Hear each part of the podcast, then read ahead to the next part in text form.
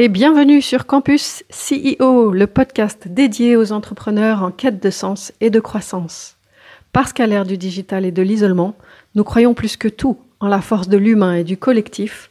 Nous nous sommes réunis à cinq Thierry Merchiol, Christelle Chazel, Gérald Rocher, Patrice Irénée et moi-même, Christelle Rigolier, pour lancer ce podcast Campus CEO. This meeting is being recorded. Bonjour, bienvenue sur ce nouveau podcast de Campus CIO. Lors du dernier podcast, nous avons abordé le, CIO et la décision. Et aujourd'hui, nous allons plutôt parler de décision en collectif, décider en collectif. Donc, euh, le début du podcast, c'est Christelle Rigolier qui nous en parle. Yes, merci Thierry. Euh, donc, en effet, dans une entreprise, euh, il y a plusieurs façons de décider. Ça peut être le dirigeant, le leader qui décide. Et donc là, on va vous, comme, Thierry l'a dit, vous, vous, renvoyer au podcast précédent. Ou bien ça peut être euh, une décision collective. Et, euh, et j'ai envie de dire, dans tous les cas, en général, dans une entreprise, il y a plusieurs parties prenantes. Et donc, comment, euh, comment on va s'y prendre pour prendre une, entre guillemets, bonne décision collective? D'abord, pourquoi? Euh, Pourquoi ce sujet? Parce que euh, dans les entreprises que j'ai accompagnées, ce que j'ai beaucoup entendu dire, c'est mais on a pris la décision en collectif, tout le monde était d'accord, et puis au moment de, la mise en place de la décision, en réalité, c'est là où on voit qu'il y a des opposants, on voit qu'il y a des freins, on voit qu'il y a euh, des, contestations, et alors que tout le monde avait dit oui. Et je ne sais pas si ça vous est déjà arrivé, mais en tout cas, c'est quelque chose qui, qui, qui enfin, que j'entends beaucoup. Et donc, comment on s'assure qu'une décision est prise vraiment collectivement En fait, ou qu'est-ce qui, mène à, cette euh, impasse ou, ou cette croyance qu'on a pris une décision collective qui, en fait, n'était pas une décision collective, était comme, comme une décision euh, euh, que quelqu'un a emportée sur la vie des autres. Et en réalité, euh, qu'est-ce qui se passe? C'est que euh, quand on croit qu'on prend une décision collective, on consulte généralement les autres, euh, mais soit l'ensemble des personnes ne dit pas vraiment ce qu'ils pensent, par peur du coup d'être ben voilà mal vu par le dirigeant, d'être mise à l'écart, d'être rejeté, de... soit on va pas les écouter. C'est-à-dire les, les objections sont dites, mais on, on, on, ne les considère pas suffisamment. Et donc, euh, comment, on, comment on fait pour faire autrement? C'est-à-dire, OK, on est plusieurs autour de la table, il y a des objections pour une décision qui est proposée, et comment on traite ça pour que, in fine, euh, tout le monde soit engagé dans cette façon, dans la décision qui a été prise et qu'on n'ait plus des, des, freins énormes. Alors, ce que, ce que, ce en quoi je crois et ce, ce, ce à quoi j'amène les, les équipes dirigeantes que j'accompagne, c'est d'abord d'avoir de décider d'un décisionnaire, c'est-à-dire de, de, de, remettre la responsabilité d'une décision à une personne. Et ce n'est pas forcément euh, l'entrepreneur, le, le, CEO, ce n'est pas forcément le chef, mais c'est quelqu'un. Voilà, je, je, en fonction euh, de la thématique de la décision, on va confier cette décision à une personne. Euh, et cette personne-là, elle va être chargée de consulter toutes les parties prenantes qui, qui impactent, qui sont impactées par la décision, et euh, d'écouter et vraiment de faire ressortir toutes les objections, puisque derrière chaque objection, il y a un besoin légitime qui va amener probablement à euh, amender ou à améliorer la décision initiale. Et donc, on écoute toutes les objections, on évalue éventuellement la, proposition de la décision, on la, réajuste par rapport à ces objections, et ensuite on décide. Et j'aime beaucoup, euh, du coup, la, la, méthode, euh, enfin, l'un des outils de la sociocratie qui s'appelle la décision par consentement, euh, qui donne un process très clair pour ça. Et donc voilà, donc en, résumé, moi je dirais que pour prendre une bonne décision collectivement, faut d'abord, un, s'assurer que la parole est libérée. Et donc ça, bah voilà, parfois euh, avec des leaders très euh, très charismatiques, très avec un fort leadership, ça va être difficile parce que les gens vont pas oser. Et, donc, bah là, moi, je, vous invite à, faire euh, accompagner vos, vos, équipes pour qu'ils se sentent libres d'exprimer éventuellement leurs objections. Ensuite, c'est d'avoir donc un décisionnaire qui n'est pas forcément le chef d'entreprise. Ensuite, de, consulter toutes les parties prenantes impactées par la décision. Et puis, euh, voilà, de, prendre en compte les objections pour réévaluer euh, la décision sans, voilà, la décision par consentement, ça veut dire que toutes les objections euh, sont traitées, mais il n'y a pas de blocage. C'est-à-dire que les objections, on les écoute, on regarde quel besoin est derrière l'objection, parce qu'il est toujours légitime, et on va trouver un moyen euh, de, de contourner. Mais là, l'objection n'est pas bloquante, en fait. Euh, voilà, j'ai à peu près fait le tour de ce que j'avais envie de partager. Qu'est-ce que ça vous évoque? Est-ce que vous avez des expériences à, Moi, j'ai une question parce que quand tu parles de décision collective, euh, j'ai l'impression que tu parles de décision à 100% en fait. C'est-à-dire que tout le monde doit être d'accord.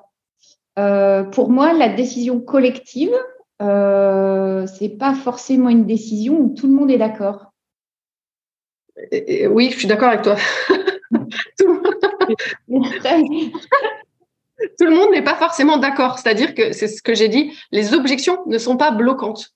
Par contre, on va les prendre en compte euh, bon, il faudrait un exemple pour que ce soit euh, vraiment plus parlant, mais on va les prendre en compte, c'est-à-dire on va pas bloquer la décision parce qu'il y a une personne qui, a une objection, mais on va écouter le, risque éventuel euh, derrière cette objection, on va écouter ce que cette personne a à dire, et peut-être on va dire, ok, ben ce risque, on en est conscient et on le prend.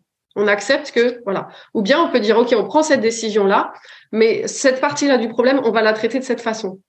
Ou bien, euh, c'est en effet, bah, du coup, non, cette décision n'est vraiment pas bonne parce que les impacts de cette objection sont beaucoup trop forts. Euh, et voilà.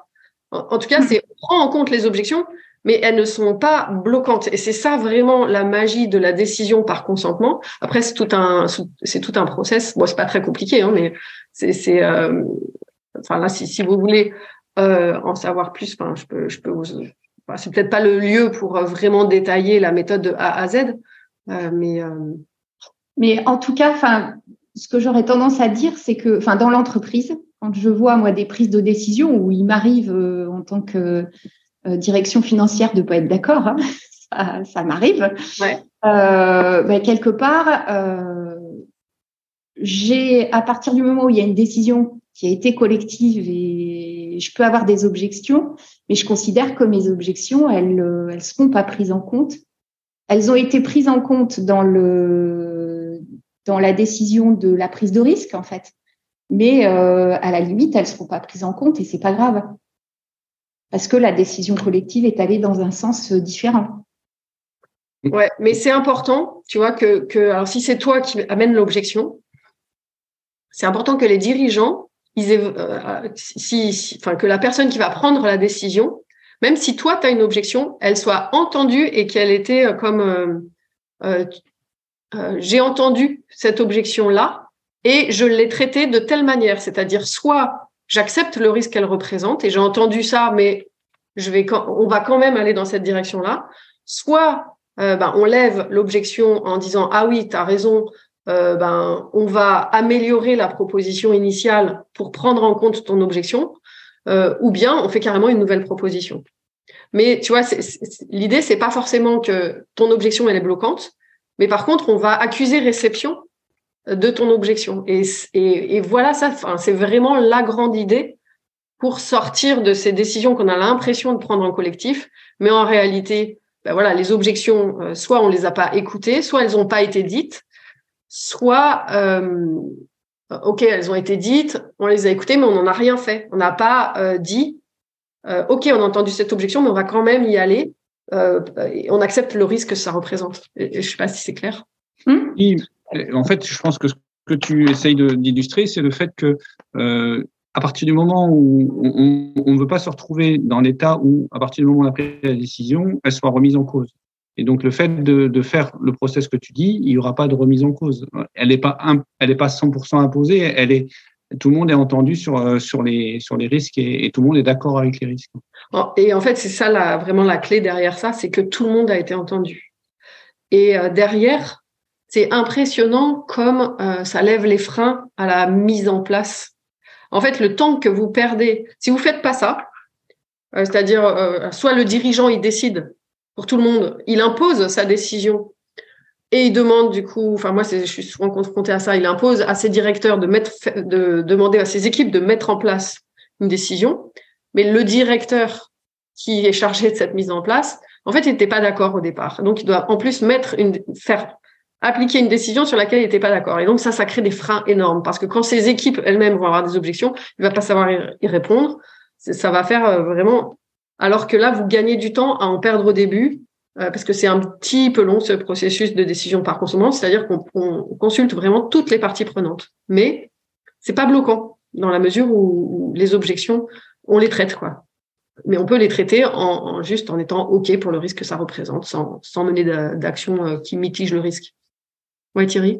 Mais moi je voulais rajouter une chose, c'est qu'en fait la, la décision qu'elle soit prise de façon, enfin, de façon, quand elle est prise de façon collective avec tous les consensus dont tu viens de parler, je pense aussi qu'il faut euh, l'écrire. Euh, il faut écrire quelque part qu'on a pris cette décision à ce moment-là et que tout, tout le monde s'est exprimé, etc. Pourquoi? Parce que après, on peut contester cette décision ou on peut euh, dire, ne plus être d'accord à, terme avec cette décision. Donc là, moi, ce que je propose, c'est de, de faire ce travail d'écriture parce qu'on peut y revenir et en disant, bah, tiens, ce jour-là, on a pris cette décision, on était d'accord, globalement, collectivement d'accord, avec les oppositions, etc. Et pour, comment se fait-il que maintenant on n'est plus d'accord? Mmh. cette, décision. Oui, tout à fait. Une décision peut se réévaluer parce que plus tard, en ayant pris cette voie-là, on se rend compte euh, d'impact qu'on n'avait pas identifié avant et donc on, va, on peut, on, peut euh, changer euh, le, le, cap. Euh, je voudrais juste revenir sur quelque chose que tu as dit, Thierry, euh, qui pourrait paraître un détail, mais qui ne l'est pas pour euh, les spécialistes de la décision collective. C'est justement pas une décision euh, qui a le consensus. C'est une décision par consentement. C'est-à-dire qu'il n'y a pas d'objection bloquante. Mais on n'atteint pas le consensus. Il peut y avoir des personnes du coup qui ont des objections qui sont pas d'accord, mais ils ont été entendus et euh, euh, voilà, c'est pas le consentement total. Et, ça, c'est la magie de cette méthode-là. Enfin, moi, que vraiment, je, plébiscite et que j'invite euh, chacun à découvrir. Et voilà, si après, moi, je peux accompagner s'il y a des, besoins par rapport à ça. Mais vraiment, c'est c'est pas bloquant en fait. Mais tout le monde est entendu. Oui, désolé, la sémantique est importante, j'ai pas ouais. le, Je voulais faire un parallèle avec, avec euh, la création d'entreprise. Quand on est des actionnaires, des associés, euh, on se met autour de la table, on dit tiens, on va créer une entreprise, euh, pourquoi faire, qu'est-ce que tu vas faire dedans, etc. Et on se répartit les parts, voilà, et on, a on aboutit à l'affection sociétative. Et ça, moi, je pense qu'il faut, quand on fait cette démarche, cette, cette prise de décision de créer une entreprise à plusieurs, il faut l'écrire il faut l'écrire dans un pacte de fondateurs, parce que parfois, euh, dans les années qui suivent, les mois ou les années qui suivent, on peut se retrouver euh, dans, des, confrontations entre associés, euh, pour plein de raisons, hein, que l'entreprise aille bien, qu'elle aille mal, qu'on ait fait un pivot, etc. Et, quand ça commence à sentir un peu le roussi entre les associés, on ressort ce pacte de fondateurs en disant, voilà, il y a trois ans, on était d'accord sur tous les points là, qu'est-ce qui fait, qu'est-ce qui a changé et pourquoi on n'est plus d'accord aujourd'hui? Et ça, ça remet un peu d'objectivité dans, un moment où euh, ben, on peut perdre cette objectivité parce que qu'on a fait rentrer un nouvel associé, parce que euh, la, boîte va mal, ou au contraire parce qu'elle elle croit tellement vite qu'on ne se sent plus à sa place, etc.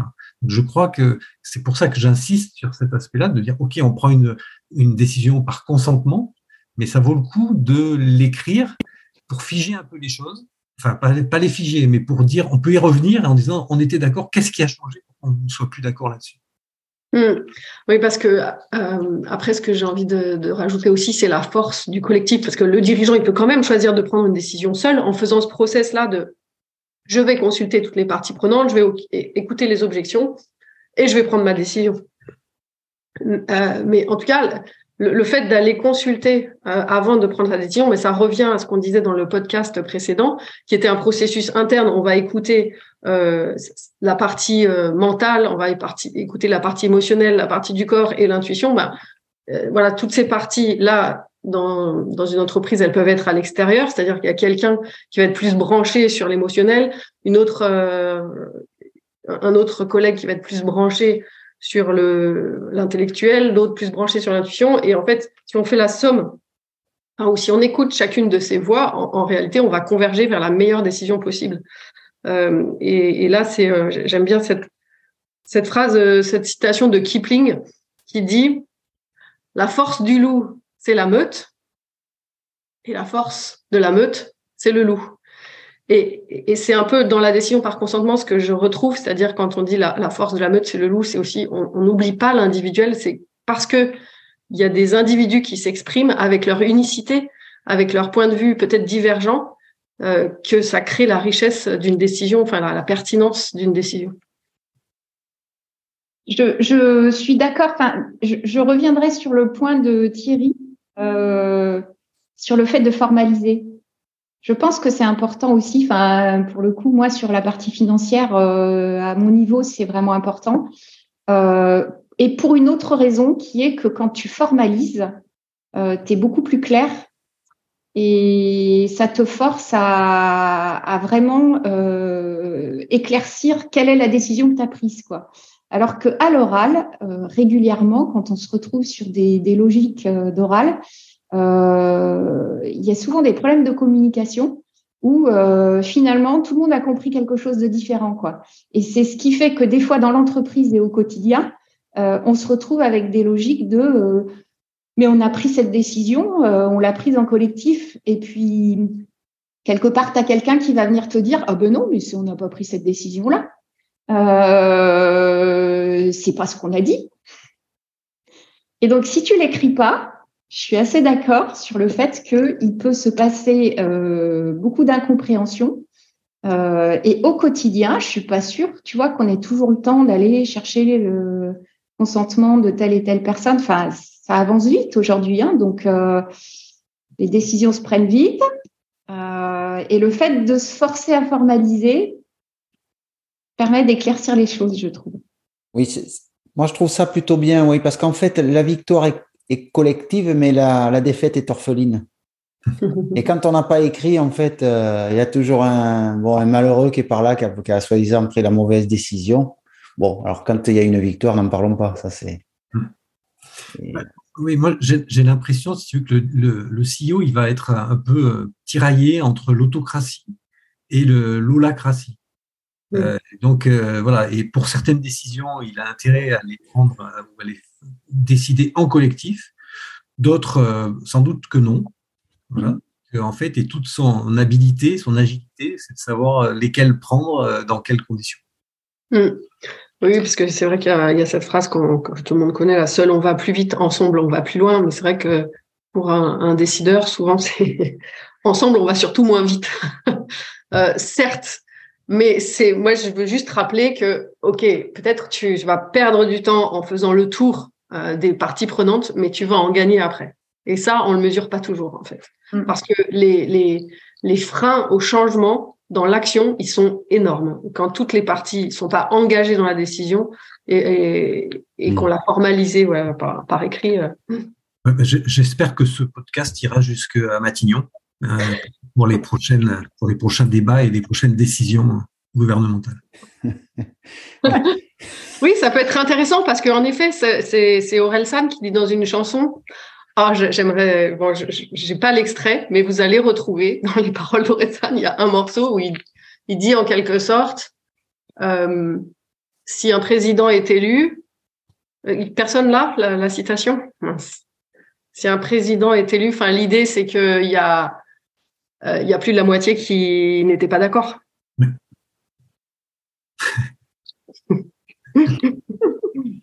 bon, voilà, la boucle est bouclée. Voilà, très bien. Merci pour cette conclusion, euh, Christelle. Euh, donc, à bientôt pour un nouveau podcast de Campus CEO. Yes, merci.